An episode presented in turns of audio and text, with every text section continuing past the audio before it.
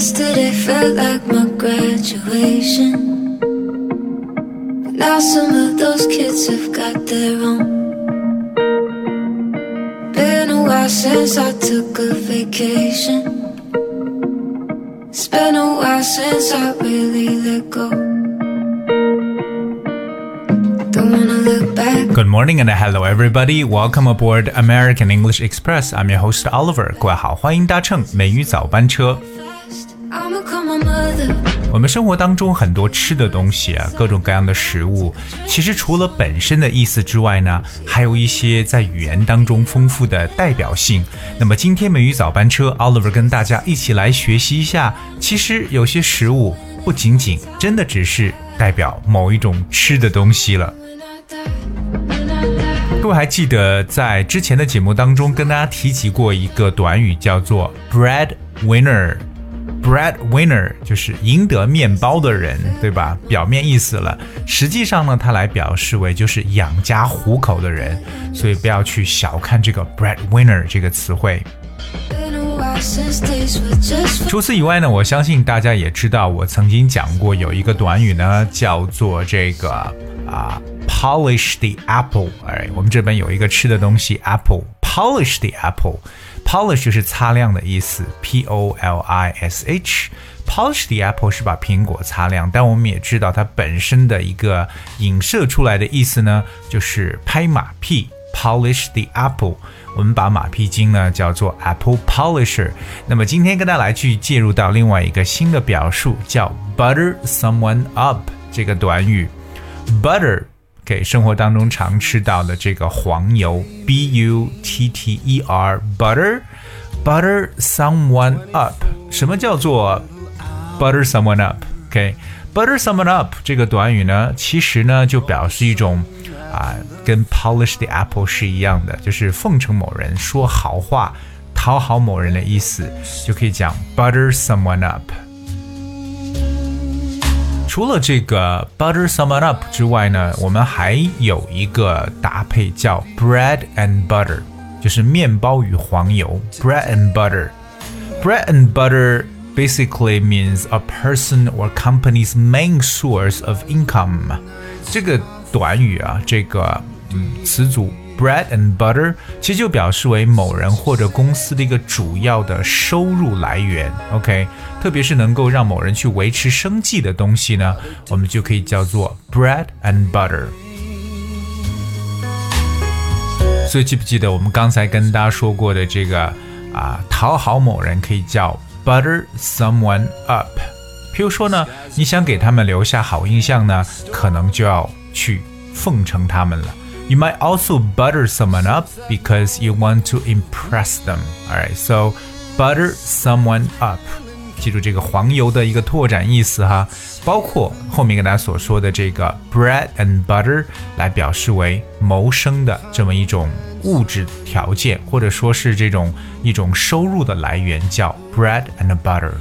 What a difference a day makes. 接下来跟大家分享的这个呢，其实以前跟大家去提过，叫 couch potato。couch 就是这个长条沙发，c o u c h couch。potato 就是土豆，p o t a t o potato。Couch potato. What exactly is a couch potato? Well, it actually means a person who takes little or no exercise and watches a lot of television. 那这就是我们常说的这种电视迷，就极其懒散的人，就是不愿意做任何的运动，好像唯一喜欢做的就是躺在沙发上看电视。And that kind of person is what we call a couch potato. The couch potatoes usually flick through endless satellite TV channels. 这种的电视迷呢，可以说是在 无数个卫星电视频道之间换来换去啊，不断的换台。You know, they just being a couch potato. 这个 potato 为什么要用土豆呢？可能是因为就是很多人在看电视的时候呢，都喜欢一边看电视一边吃薯条，或者说吃薯片，所以说呢，这个 couch potato 就变成了这种宅在家里看电视的人。 Skies above. Coming up, the next one is called the big cheese. Cheese. 奶酪。那我们有时候在照相的时候是常说 cheese，right？But what is a big cheese？什么叫做这个大奶酪的？The big cheese。The big cheese means a person who has influence or person who has power，表示那种有影响力、有权势的人。当然，这是一种非正式的说法。The big cheese。 以前跟大家说过叫 The Big Banana，也可以来表示为这种大人物啊，Big Banana。那小人物就是 Small Potato。Okay, so here comes the Big Cheese himself.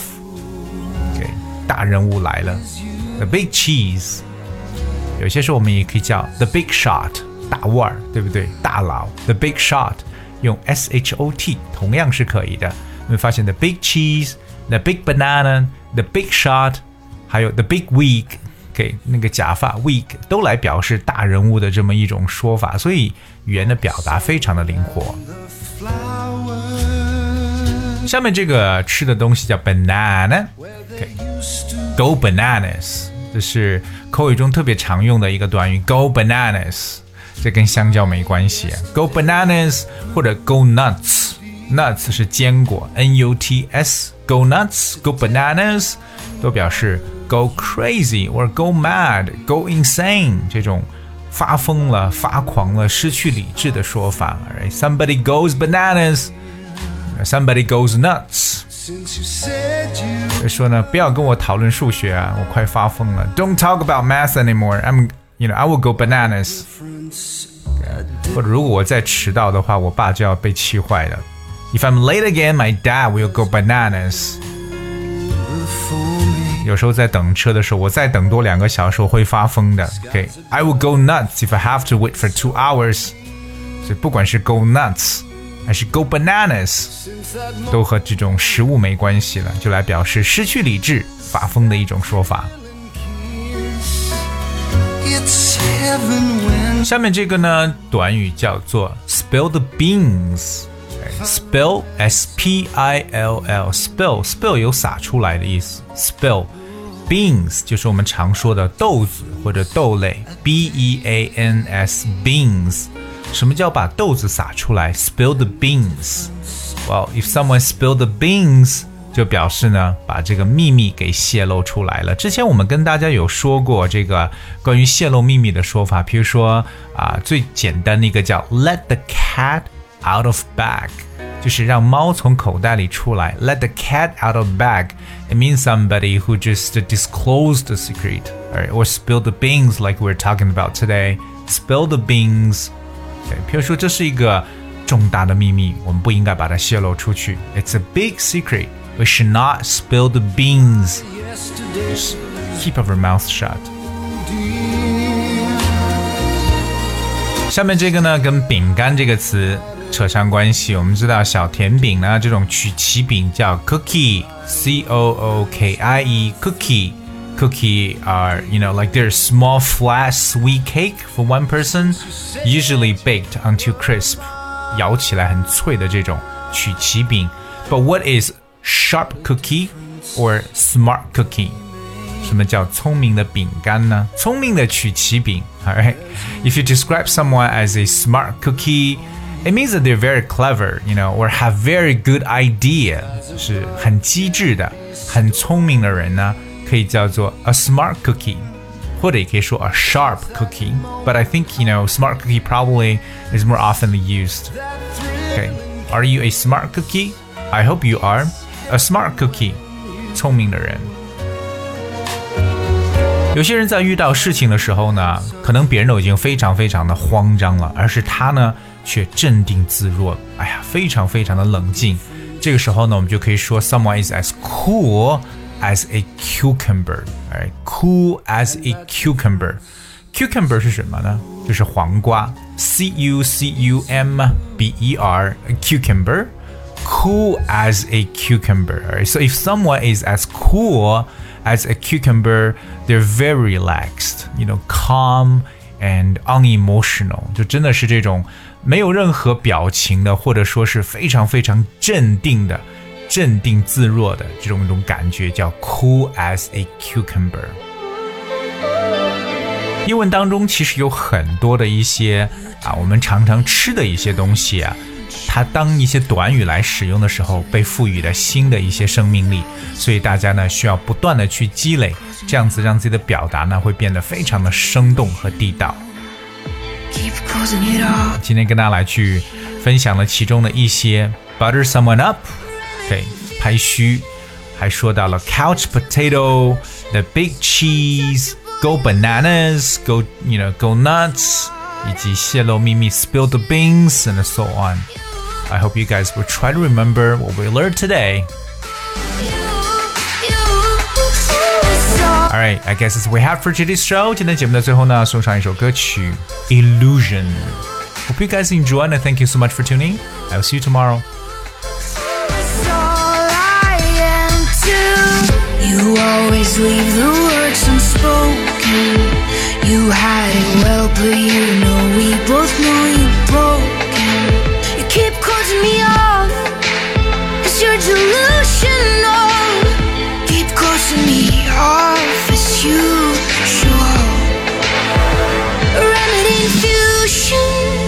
You jump into conclusions. Untouchable illusion is what I